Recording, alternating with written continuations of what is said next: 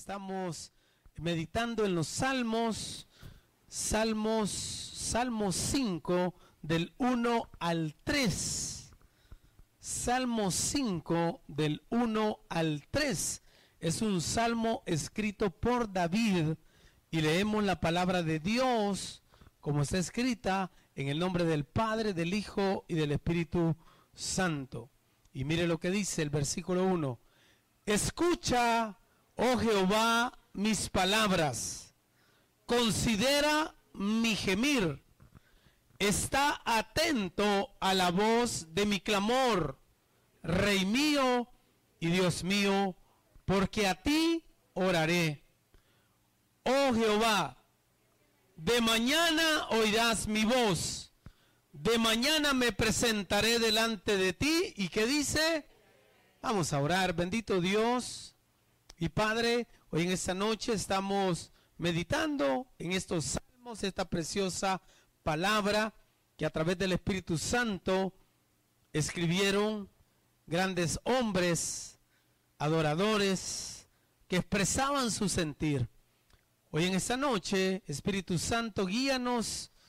Te pido que me utilices nada más para llevar la palabra a cada uno de mis hermanos que ha venido a escuchar o ha venido a recibir el pan que solo tú lo puedes dar. Señor, háblanos al corazón, me pongo en tus manos, en el nombre poderoso de Jesús. Amén y amén. Como les decía, es un salmo de David. Este es un salmo que trata de una plegaria, de una oración pidiendo la protección al Señor. Recordemos que David pasó por muchas situaciones difíciles en su vida. Él fue perseguido por Saúl, que fue el primer rey de Israel. David enfrentó tremendas crisis Incluso enfrentó la rebelión de su propio hijo, Absalón. Y también David cometió tremendos pecados que le trajeron grandes consecuencias, consecuencias terribles, y que eso le acercó también a Dios. Y algo que podemos nosotros valorar o imitar en la vida de David era su comunión con Dios. Era el tiempo que él tenía de oración en buscar la presencia del Señor.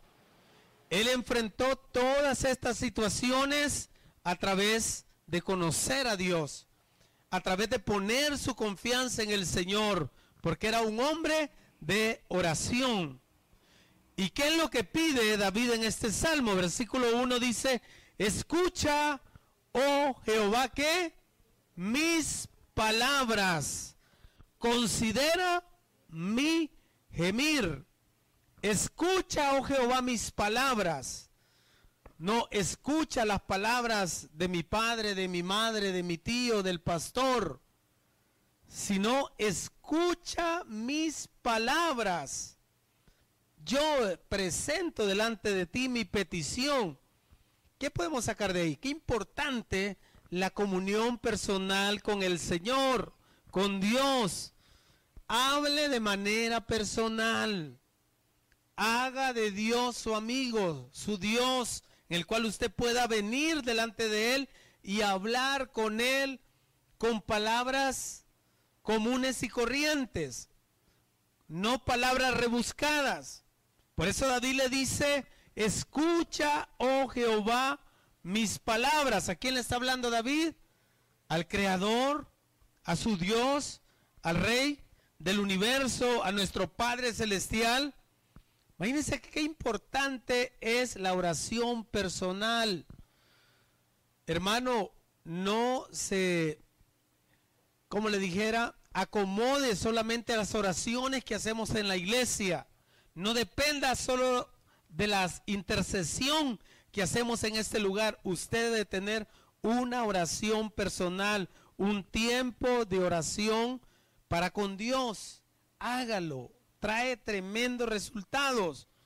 Y qué importante en esa comunión personal venir delante de Dios y expresar nuestras palabras que salen del profundo de, lo profundo de nuestro corazón. Por eso yo quiero recalcarle en esta noche lo importante de una vida de oración. Y la oración es el secreto del éxito en nuestra vida. ¿Por qué? Dios no puede actuar en la tierra sin antes usted permitirle. ¿Y cómo lo hace? A través de la oración. Por ahí estaba escuchando hoy en mi consultorio a un pastor que decía, Señor, te pido por mi hijo. ¿Te pido qué? Pues, o sea, sé específico. Dígale a él cuál es su necesidad. Dios ya la sabe. Pero es una manera, una forma de orar. Recuerde, la oración es el secreto del éxito en nuestra vida. Es una disciplina que quizás es una de las más importantes en la vida espiritual de los cristianos, de los hijos de Dios. Por favor, no dependa de las oraciones de otras personas. Mi madrecita que vive fuera del país me dice, hijo, siempre oro por vos. Gracias, madre, gracias. Le agradezco mucho. Son oraciones poderosas, hermano. Pero yo debo de tener también mi oración personal delante de Dios. Por eso, dependa de Dios. Llénese cada día del Espíritu Santo. Todos los que estamos acá, si tenemos a Cristo en nuestro corazón, tenemos al Espíritu Santo morando dentro de nosotros. Pero en algunos de nosotros el Espíritu Santo está contristado. Por eso llénese cada día del Espíritu Santo. Qué difícil es ser una iglesia de Jesucristo, pero sin poder para transformar. Es tremendo, hermanos. Yo por eso siempre tengo estas palabras, me rehuso a ser una iglesia común y corriente como las demás. Una iglesia diferente. No es suficiente con solo ser la iglesia de Jesucristo. Claro, la salvación usted la tiene ganada.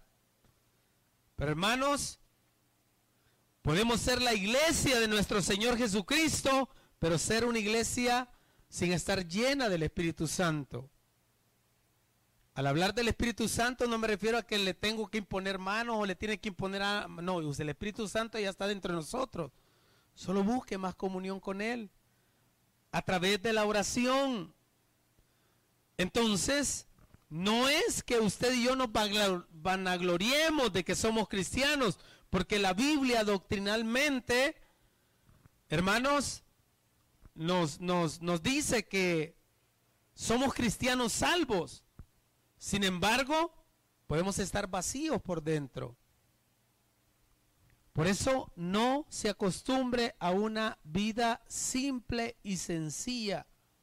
Donde quiera que usted vaya, tiene que ser la diferencia. Haga la diferencia donde quiera que usted esté, mi amado hermano. En los últimos meses, en los, esos meses del año, en los cuatro meses que han pasado, hemos estado a hablar acá en este lugar de la importancia de buscar de Dios, de la importancia de la presencia de Dios, de la importancia de alabar a Dios. ¿Para qué? Para traer al Señor a este lugar y convertirnos usted y yo en una verdadera morada del Espíritu Santo. Ser un lugar donde Él quiera estar. No que salga corriendo. Entonces, no solo en la iglesia, principalmente en nuestro hogar, con nuestra familia, que se nos note delante de nuestros hijos, delante de nuestra esposa, delante de nuestro el esposo, delante de nuestros padres. Entonces, el Espíritu Santo, usted y yo lo tenemos dentro desde que recibimos al Señor Jesús. Pero por favor, déjese llevar por el Espíritu Santo influencie cualquier lugar, hermano, donde quiera que esté. Afecte el lugar donde está la tierra, sazónela. Usted es la sal de la tierra. Jesucristo dice que somos la luz del mundo. Donde usted quiera que llegue, no llegue a contar su desgracia, llegue a contar del Dios que usted tiene. ¿De dónde lo sacó adelante? De testimonio de Él. Entonces, mis amados hermanos, hagamos la diferencia. La iglesia del primer siglo, la, primera iglesia del Nuevo Testamento, la iglesia verdadera, hermanos, fue una iglesia que hizo la diferencia donde quiera que iban los discípulos y fueron esparcidos. Ahí hacían la diferencia. Por esa es la exhortación que yo le hago. Nosotros no podemos entrar a esas colonias, a esos pasajes, a esos lugares. Pero es usted y yo que debemos de hacer la diferencia donde estamos. Yo me recuerdo cuando fui a la iglesia que estaba pastoreando, hermanos, por siete, ocho años. Yo quería más de Dios, yo buscaba más de Dios. Y yo le decía, Señor, queremos hacer aquí la diferencia. Mire, era impenetrable ahí, es un lugar demasiado lleno de la iglesia tradicional, difícil para evangelizar. Pero nos trazamos el objetivo, orando, buscando el Señor. Teníamos tanto problema de alcoholismo ahí y a través de la oración se cerraron cantinas, se hicieron tantas cosas. Pero ¿cuál es el punto que yo le quiero resaltar hoy en esta noche? No seamos simples cristianos, llenémonos más de Dios, busquemos más del Señor a través de la oración, a través del ayuno. David aquí podía venir delante de Dios porque era un hombre de oración, un hombre que buscaba del Señor y por eso le dice, escucha, oh Jehová, mis palabras. ¿Y qué es la oración? Orar, bueno, significa muchas cosas. En primer lugar, dale gracias a Dios por todo. Sé que pasamos por problemas y dificultades, pero hay bendiciones que usted y yo recibimos desde que nos levantamos. Y esas valores. Ver a sus hijos bien, tener salud, tener un hogar, tener una casa, tener una familia, tener un trabajo, tantas cosas. Orar es darle gracias a Dios por todo. Orar es alabar y exaltar a Dios sobre todas las cosas. Cuando usted ore, lo más que debe de hacer es exaltar el nombre del Señor. Alábelo. ¿Qué es también orar? Orar es hablar su palabra. Cuando usted ora a Dios, usted le dice, Señor, aquí dice, usted le habla con la palabra del Señor. Por eso es importante que usted la conozca también. Por eso le he estado exhortando, transcriba la Biblia, pastor, ya, ya va con lo mismo. Hermanos, no sabe la perdición, la, la, la bendición que se está perdiendo, hermano. Hágalo, busque al Señor con todo el corazón. Orar, que es también, hermanos, declarar en su vida la voluntad de Dios. Porque las cosas no van a ser como nosotros queremos, sino como Dios dice. Y la voluntad de Dios es perfecta, es agradable. Muchas veces estamos deseando cosas que Dios no quiere para nuestra vida. Por eso usted debe estar alineado a la voluntad de Dios. Orar es pedirle a Dios que actúe en nosotros, presente delante de Dios sus peticiones. Orar es hablar con Dios, dejar que Dios nos hable a nuestra vida. No es un monólogo, es un diálogo. Escuche la voz de Dios. Quite toda interferencia cuando busque a Dios con todo el corazón. Por eso David era un hombre conforme al corazón de Dios la mayor parte de teólogos dicen que cuando él estaba en el desierto cuidando las ovejas, ahí es donde él desarrolló una, una estrecha comunión con Dios, en la quietud, en la tranquilidad. Busque un lugar donde esté tranquilo, donde esté quieto. Jesús nos enseña en Marcos capítulo 1, versículo 35. Búsquelo ahí, por favor. Alguien me lo lee. Marcos capítulo 1, versículo 35, Él nos da el ejemplo, ¿qué es lo que dice ahí? Marcos capítulo 1, versículo 35. ¿Alguien me lo lee, por favor?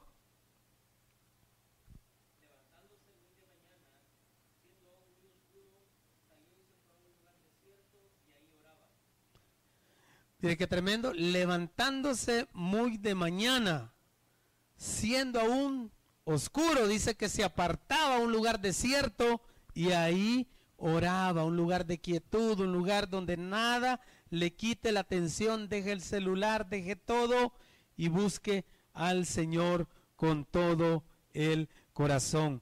Y dice David, escucha, oh Jehová, mis palabras, considera, que dice?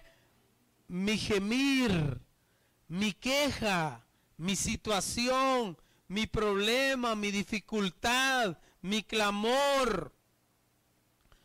O sea, aquí David comienza orándole al Señor de una manera transparente, hablando desde el interior del alma, de lo que él siente.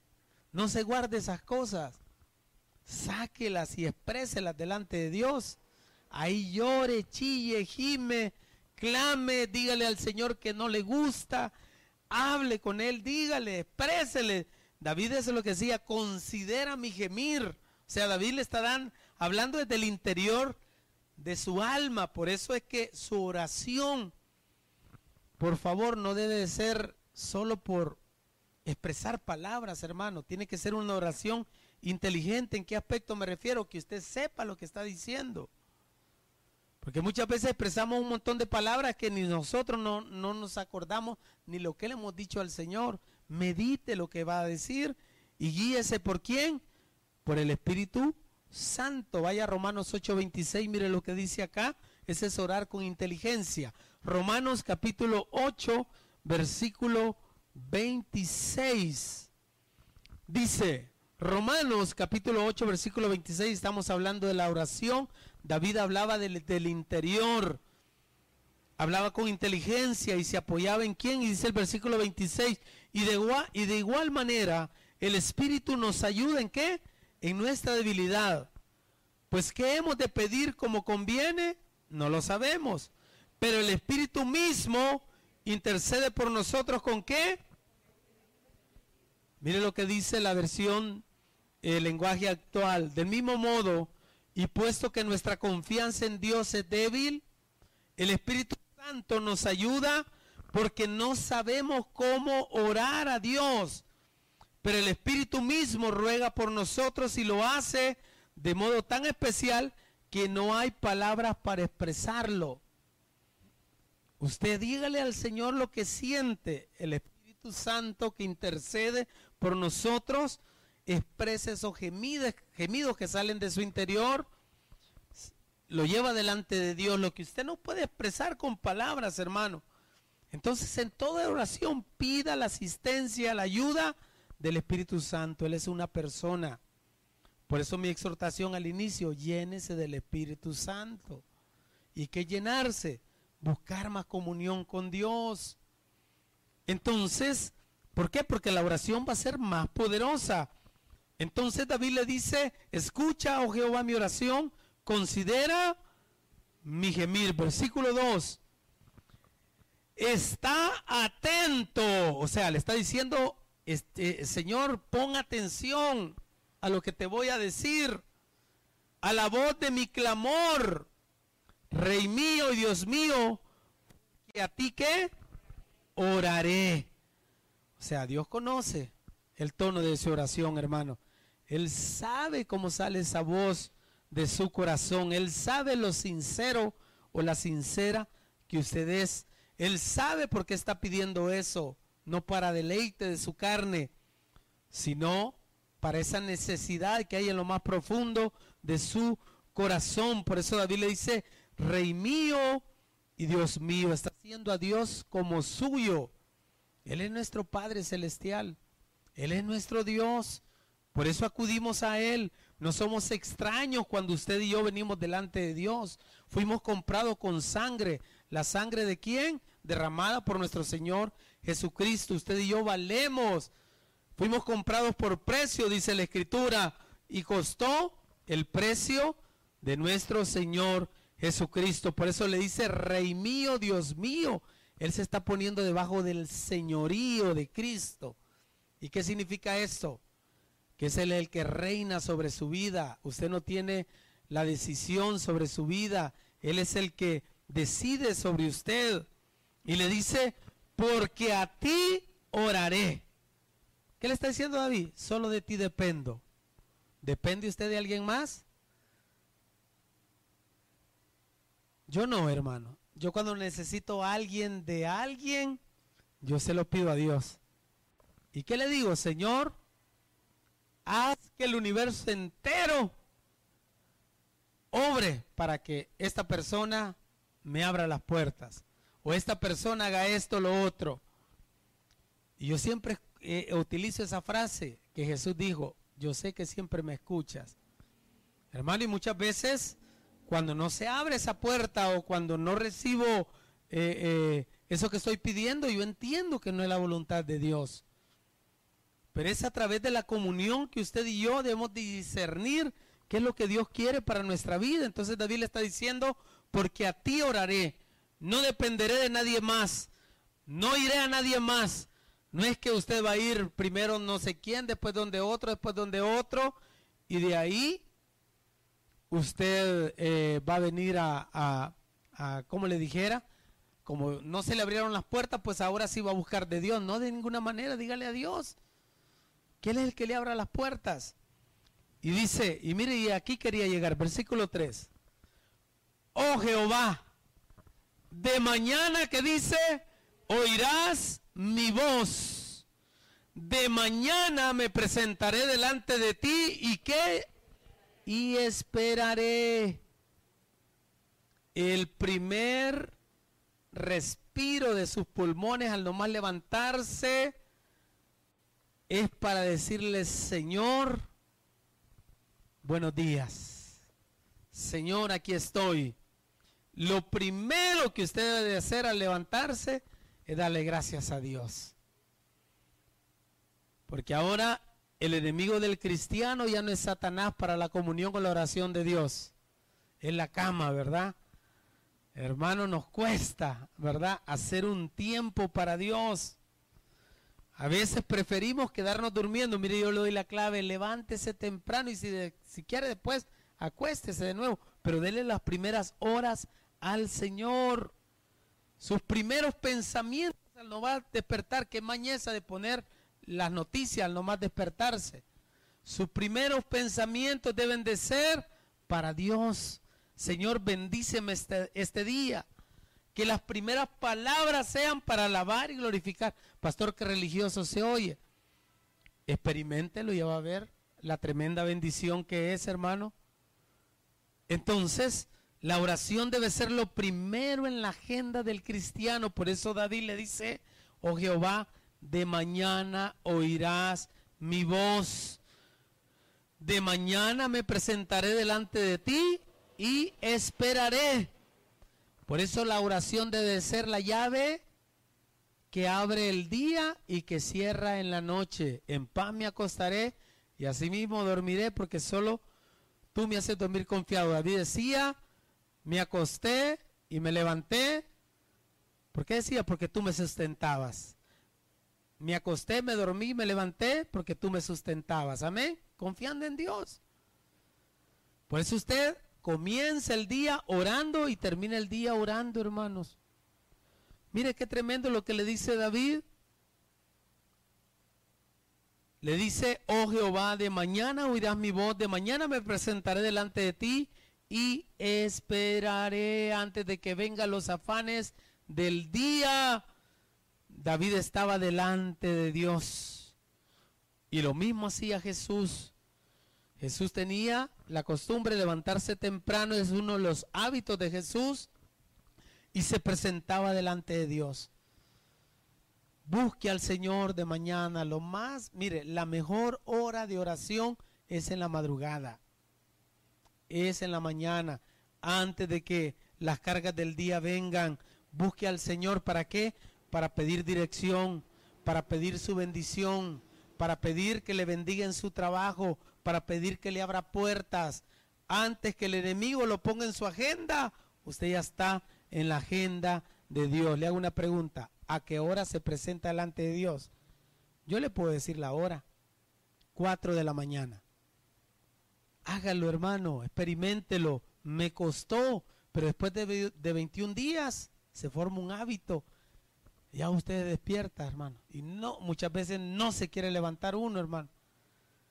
No se quiere levantar, pero hágalo. ¿Sabe qué? Lávese la cara, nomás levantarse, se le quita el sueño.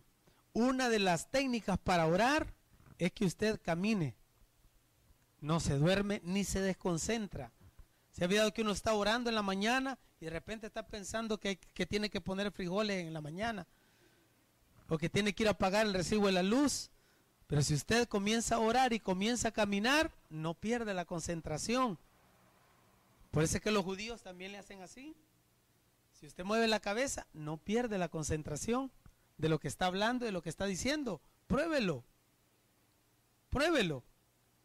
Entonces, hermano, David le decía, de mañana oirás mi voz. Mire qué tremendo. Desde temprano, desde la mañana. Mire qué precioso es levantarse antes de que los pajaritos canten, hermano. Usted le gana a los pajaritos. Usted escucha a los pajaritos. Bueno, aquí en la ciudad ya casi no hay, ¿verdad? Pero los que vivimos así, en, donde hay árboles, hermano, usted va a escuchar. Tipo 5 de la mañana empiezan a cantar cuando usted ya está de pie delante del Señor. Entonces, despierta esa hambre por el Señor. Yo sé que esta noche tal vez usted lo puede escuchar, esto todo religioso, pero practíquelo, hágalo. Y usted va a ver las tremendas bendiciones que vienen a su vida. Entonces, David dirige su oración a Dios antes de mirar el mundo. No, hombre, yo lo que menos quiero es llegar a mi trabajo, hermano. Solo problema. Mire, le habló tal paciente que dice que le duele una muela. Que mire tal, tal cosa y que hace falta esto. Y que hay que pagar aquí, que hay que pagar allá. Pero cuando usted ya viene y se ha puesto en manos de Dios, hermano, ya eso usted lo pasa por alto porque sabe que Él, mi amado hermano, tiene el control sobre su vida.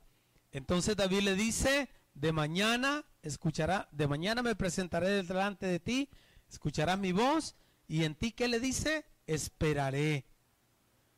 Esperaré a ver lo que tú haces. Esperaré a que tú respondas mi oración. Hermanos, Dios no se hace esperar. Por favor, el ayuno, la oración, la palabra de Dios son herramientas que le van a ayudar a enfrentar el día y a que usted pueda ver la bendición del Señor. Regálele un fuerte aplauso al Señor. Vamos a orar.